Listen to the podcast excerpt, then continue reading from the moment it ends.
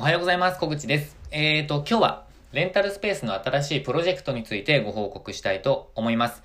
えーと、レンタルスペースをされている方なら皆さんご存知のミツさんいらっしゃるじゃないですか。で、えっと、ミツさんが、えー、10店舗ほど営業、運営されていて、えっと、そのうちですね、えっと、一つだけ、えー、利益が出ていないスペースっていうのがあるんですね。えー、それが、えー、愛知県の豊橋市で、えー、出店されているレンタルサロンですね。えー、そこが、えー、利益が出ていなくて、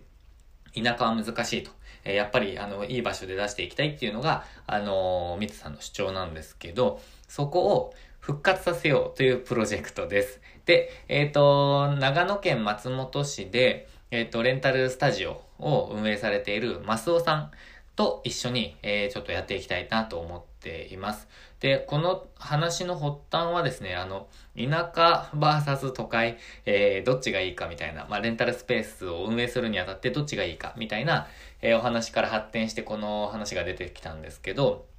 私もそれに乗らせていただくっていう感じの、えっ、と、ことを今からやっていきたいと思ってます。で、えっとですね、マスオさんと、えっと、私、小口では、ちょっと戦略が違うんですけど、それぞれの力を合わせてですね、えっと、得意分野でやっていこうと思っています。で、えっと、豊橋、豊橋のその、レンタルスペース、レンタルサロンの概要をお伝えすると、えっと、スペースはですね、えっと、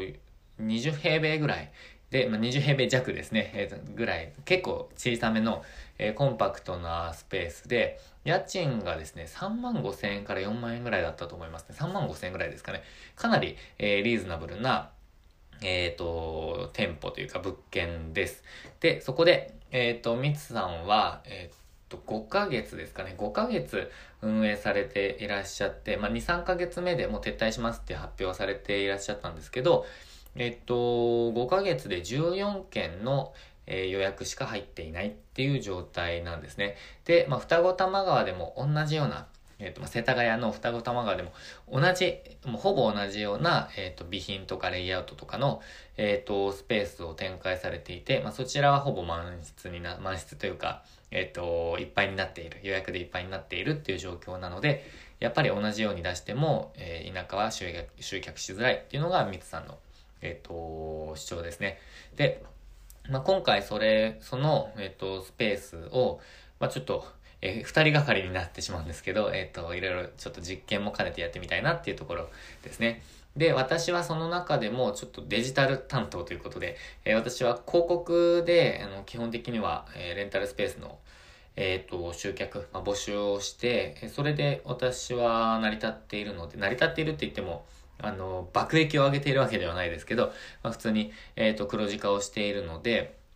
そこの担当をしようと思ってます。具体的には、Facebook、Instagram 広告、プラス、えっ、と、公式 LINE ですね。えっ、と、まあ、それで展開していこうと思っています。で、えっ、と、マスオさんは、アナログの集客を、えメインで、えされることになって、えっ、と、まあ、いろんな戦略を今立てているっていう状態のところです。で、えっ、と、今後はですね、あの、Twitter とか、もしくは、あの、レンタル、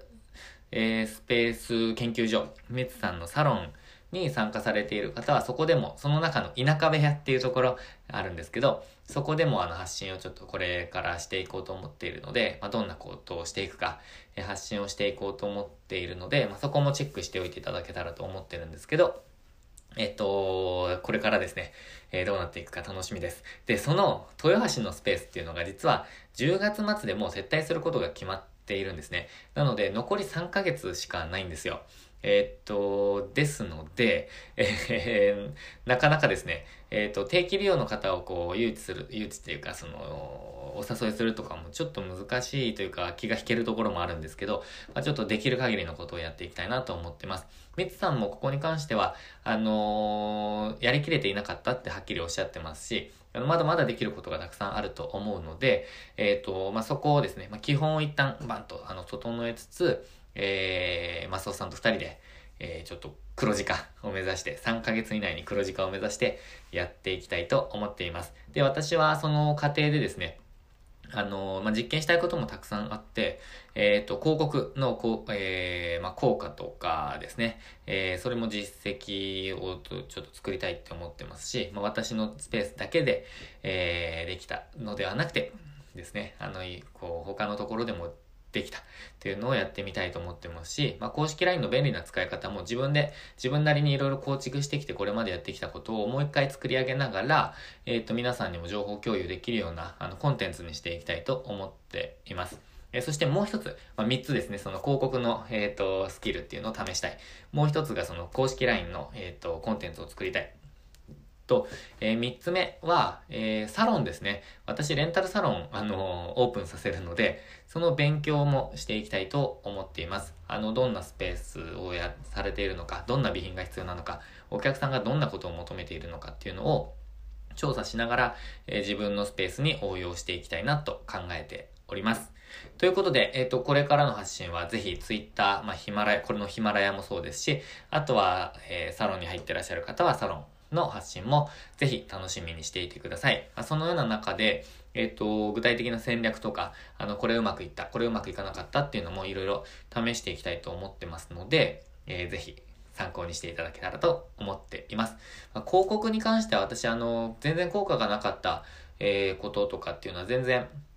これまで発信、これまで発信していなかったですし、具体的な広告の運用方法っていうのもあんまり、えっ、と、説明してこなかったんですよね。まあ、ちょっと複雑だっていうのと、自分自身が実験中だったこともあったのでできなかったんですけど、まあ、これを機に、えー、発信できるんじゃないかなと思ってます。ということで、えー、今日は、えー、新しいレンタルスペースのプロジェクト、えー、豊橋のレンタルスペース、レンタルサロンを復活させようのプロジェクトについてご報告させていただきました。近々、えっ、と、多分ミツさんも発信されると思いますし、えっ、と、もう、えっ、と、サロンの中では、えー、昨日ですね、えっ、ー、と、マスオさんと公開で、えー、打ち合わせとかもしたりしてるので、まあ、そのアーカイブもサロンの会員ページに残りますので、えー、後からちょっと見てみたいという方はご覧いただければと思ってます。ということで今日も最後までご視聴いただきましてありがとうございました。今日もチャレンジできる一日にしていきましょう。